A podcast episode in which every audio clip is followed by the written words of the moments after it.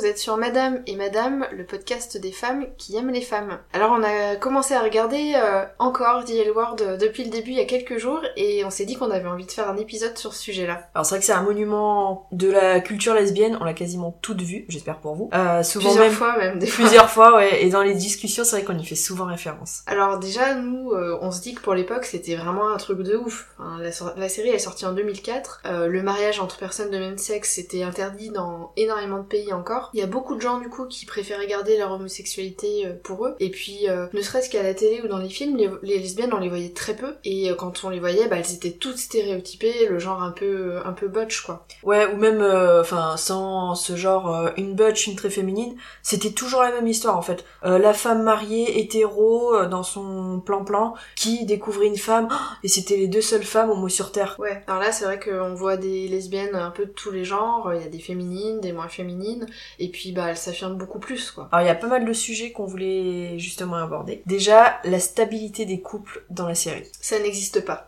non. Est-ce il y en a aucune de stable. Euh, Beth et Tina, tout le long de la série, elles passent leur temps à se séparer, à se remettre ensemble. Bah, c'est vrai que c'est souvent euh, comme ça dans les séries parce que ça laisse un peu de suspense, mais euh, on aimerait bien quand même qu'il y ait un couple un peu stable euh, quelque part qui montre l'exemple. Dana, elle est pas capable de rester plus de trois mois avec une avec la même personne, par exemple. Alice, un petit peu avec la, la militaire, mais bon, pareil, ça, ça dure pas. Peabody, on n'en parle même pas, c'est une catastrophe. Shane, bon, je pense que on n'a pas besoin de débattre là-dessus. Il y en a aucune qui est stable, quoi. Ouais, impossible. Et, justement, en parlant de Shane, euh, on se dit, mais euh, c'est vraiment un mystère, quoi. C'est un aimant à filles euh, hétéro, lesbiennes, elles tombent toutes comme des mouches.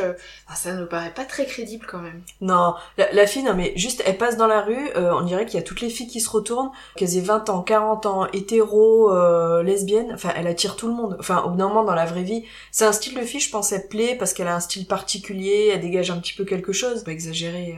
Moi, elle me fait rien. Moi, j'avoue, quand j'étais euh, plus jeune au lycée, j'avais, euh, je sais pas, l'icône là sur le MSN et c'était elle que j'avais mis en fait. Mais je pense que c'était plus parce qu'elle faisait très lesbienne euh, plutôt que à m'attirer. Ben, on, se disait aussi que leur représentation de la sexualité, elle est quand même, on dirait que c'est filmé par un hétéro en fait, par un homme, alors que l'équipe derrière est plutôt composée de femmes et des lesbiennes. Mais dans tous les couples, c'est toujours une qui fait. Il y a toujours la notion d'activité, de passivité. Beth et Tina, c'est toujours Beth. Elena et Tina, c'est encore toujours Elena. Tina, elle elle bosse pas beaucoup. Oui, c'est une feignasse. Ben Alice et Dana aussi, c'est que euh, c'est que Dana qui fait. Et c'est pas représentatif parce que je pense que dans la majorité des couples et c'est sûrement pareil pour euh, pour vous qui nous écoutez, il y a il y a beaucoup plus d'équilibre et de, de réciprocité quoi. Et il y a pas de préliminaire aussi. On dirait direct, elles se font un bisou, hop, la patounette en bas. Euh, enfin, c'est super rapide quoi. Et c'est ouais, c'est ce que les filles reprochent, enfin les filles hétéros reprochent souvent aux mecs que les les préliminaires passent souvent à la trappe et, euh, et là bon ben y a pas quoi. Alors que je pense que c'est un truc important justement chez les lesbiennes d'avoir tout cet autour euh, du sexe quoi. Et puis euh, toujours rester dans l'aspect sexualité, la polygamie dans The L Word c'est un peu la norme. On dirait que c'est normal d'avoir une, une, relation un peu principale et puis d'avoir des des conquêtes à côté, ça dérange personne. Bah déjà ouais Marina Francesca et son mari. Ouais. Au final, on a trois, avec Jenny, Ivan avec sa danseuse. Oui, on, on, voit cette personne qui court après Kit pendant un bon moment et Kit après en fait, découvre, euh, voilà. Donc je n'ai pas trop compris. Euh, Elena et Tina, pareil. Tina, oh bah finalement j'ai envie de revoir Beth.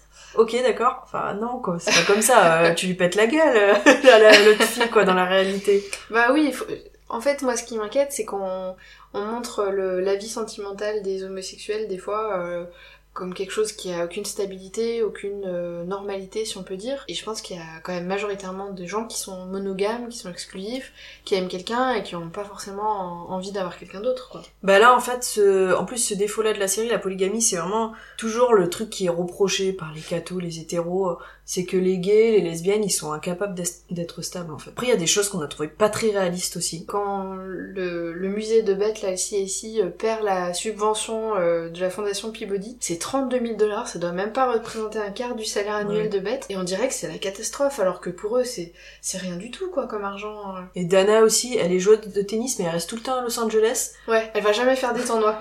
Toi, enfin tu regardes beaucoup le tennis et son service il est lamentable. Ah oui, elle joue trop mal en plus l'actrice. Et, pareil, au bout d'un moment, elle fait de de la muscu. Je pense que normalement les joueurs de tennis ils font beaucoup ça, et elle fait trop mal. Enfin, elle est complètement avachie. Euh, elle, doit, elle doit, bord du lit. Non mais elle doit se péter le dos quoi la pauvre. Puis on, on note aussi que Tina, elle fait deux fois des inséminations artificielles, euh, qu'elle fait pas de stimulation avant avec des piqûres. Hop, et deux fois elle tombe enceinte, aucun problème. Enfin. Pour toutes celles qui sont en, en PMA, euh, je pense que c'est un peu rageant de voir ça parce que c'est pas du tout, euh, euh, c'est pas du tout la réalité quoi. Malheureusement, c'est bien plus compliqué que ça. Ah, elle est très fertile. hein. Et justement, euh, pour Beth et Tina, avoir un enfant, euh, c'est vraiment le parcours du combattant, quoi. Elles ont beau être dans un pays où elles ont le droit de le faire, parce que quand tu payes, tu fais ce que tu veux aux États-Unis. On, on voit vraiment dans les débuts qu'elles ont beaucoup de mal à trouver un donneur, et, et pour moi, ça donne des situations qui sont vraiment humiliantes et, et difficiles à regarder, quoi. Et je les ai trouvés glauques en fait les premiers épisodes là quand elles cherchent leur bonhomme là quand elles proposent à un de de coucher carrément avec elle enfin déjà autant le mec il a le sida tu sais elle se pose même pas la question je trouve ça très glauque les premiers épisodes Bah, déjà, elles vont voir cet artiste qui dit, moi, je suis d'accord, je m'en fous, j'ai sûrement des, des enfants euh, sur toute la planète, un de plus, un de moins, mais il est d'accord, mais il faut qu'il couche avec Tina, quoi. Et voilà, c'est humiliant parce que t'es dans la situation où tu demandes quelque chose, et puis l'autre, il te dicte ses conditions en sachant que t'es prête à accepter beaucoup de choses. Puis ramener le, ramener un mec en se disant, euh, on va Ah, coucher avec lui. euh, Enfin, franchement, il y, en a- il y en a qui doivent le faire, ça. Euh, faire une sorte de plan à trois avec un bonhomme pour être enceinte. Mais, enfin, tu peux pas, quoi. Tu, tu vois ta copine, c'est pas possible d'avoir envie qu'elle couche avec un mec, quoi. Bah, ouais. Ça me dégoûterait. Coup, il y a quand même quelques, quelques petites choses qu'on n'a pas aimées dans la série. Hein. Justement, la Tina qui trompe bête avec un homme, euh, Ah, mais ça nous a pas plu, ça. Non, mais déjà, je pense c'est le personnage qui, on s'y attache un peu le moins. Mais en plus, le fait qu'elle aille avec un homme, qu'elle aille dans ce truc hétéro, j'étais dépitée quand j'ai vu ces, ces épisodes.